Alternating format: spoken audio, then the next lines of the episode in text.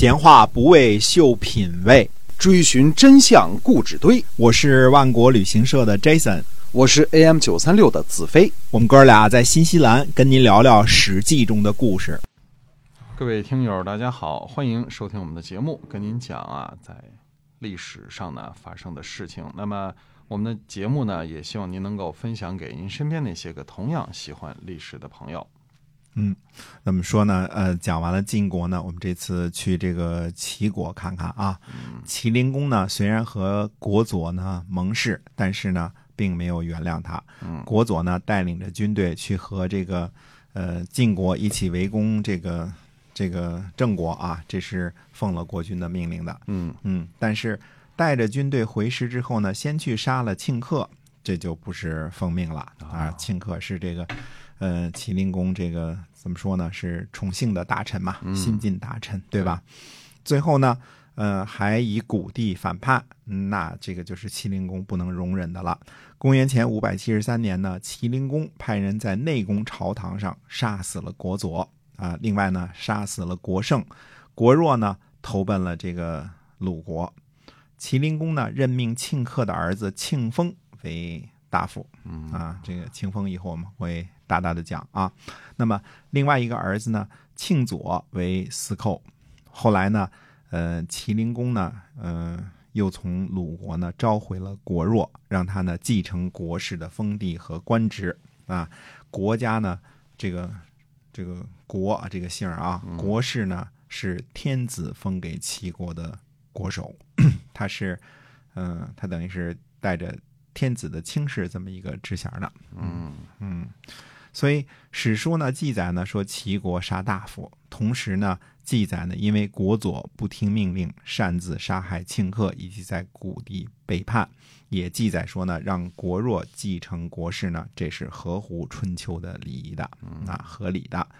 公元前五百七十三年的夏天六月，郑国呢侵伐宋国，这两家是老老冤仇啊，成天打是吧？对，这。一直呢攻打到了宋啊宋国都城的这个西北西北门这个门外，嗯，呃郑国呢又和呃楚共王呢一起呢讨伐宋国，呃攻取了啊超呃昭甲，那么呃昭甲呢位于今天的河南夏邑，呃楚共王呢和郑国的皇臣呃又侵犯了郜，就是以前郜鼎的那个地方啊。呃，攻取了幽丘，郜和幽丘呢，均位于今天的安徽萧县。那么两国呢，又一起呢，攻占了彭城。彭城是今天的徐州，嗯，是个呃交通要塞啊，嗯，并且呢，把于石等五位宋国的叛臣呢，接到了彭城。这个原来呃背叛宋国的这几个人啊。接到了彭城，用三百乘战车的兵力呢，来帮助呃彭城的防御，之后呢才退兵。三百乘战车，呃，兵力不小了，呃，一乘战车呢带着七十五个步兵，对吧？那么三个甲士啊，嗯，所以又给这五位叛臣呢，这个留下了兵，这才退退却。宋国呢？在楚庄王时期呢，实际上是和楚国签订了盟约的啊。虽然不像蔡国、陈国、许国那样几乎成了这个楚国的附庸了啊，但是呢，呃，他也不像郑国那样呢，和楚国非常的友好。嗯，怎么说呢？这个这个宋国呢，他也不是现在也不是晋国的这个紧密盟友，呃，也没有公开呢和。楚国为难，华元呢极力的传的这个晋国和楚国缔结盟约呢，就是为了两边都不得罪，想找一个和平的环境生存。但是世仇这个郑国呀，现在是楚国的坚强盟友，对，嗯，在反对这个晋国的联盟当中呢，占着举足轻重的这个位置啊。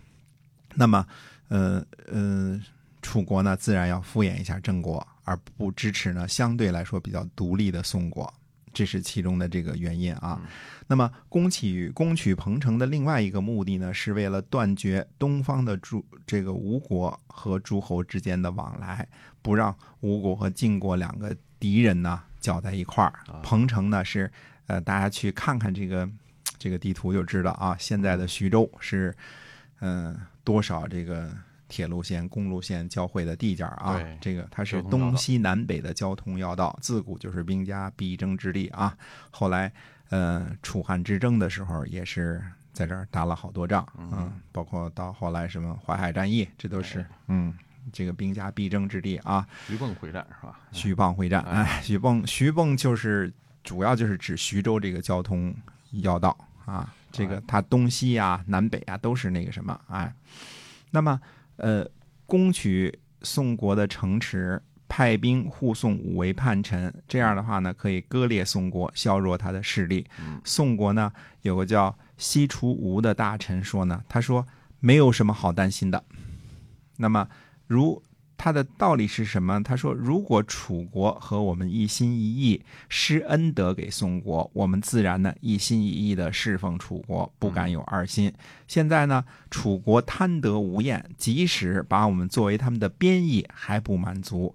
本来收留宋国的叛臣，帮助楚国的国政，借机向这个宋国寻寻婿啊，这个呃也是我们的祸患。现在呢，公然支持宋国的乱臣，侵犯我们的土地，阻断东西方的交通，资助奸邪而疏离服从他的国家，而惧怕呢晋国和吴国，这样呢我们的这个作用呢就会很大的。嗯，所以这不是我们的忧虑。我们侍奉晋国做什么呢？晋国呢会来帮助我们的。所以这个看法呢是不一样的。就是尽管是这个 丢了土地啊，但是嗯、呃没什么好担心的啊。那么呃，除了这个宋国这个事儿呢，我们再说一句呢，这个什么呢？鲁成公呢去晋国朝拜新君啊，回国后呢，呃，启桓公。齐国的齐桓公来鲁国呢朝见，这是又小了很多级别的这个嗯小国家了啊比鲁，国还小是吧？啊比鲁国小多了，哎，来慰问，也是山东的诸侯啊。嗯那么杞人忧天那个杞啊，啊，嗯，那么齐桓公呢就问起这个晋国的新君主鲁成公呢，就把晋悼公说的这些话呢，就跟这个齐桓公说了。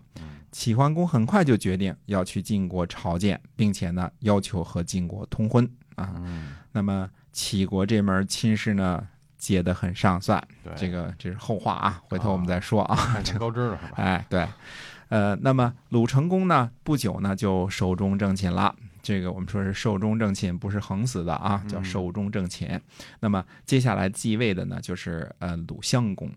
呃，那么再回到宋国这个茬儿上，七月份的时候呢，宋国的华元和老左包围彭城。那么老左呢死于这次战争。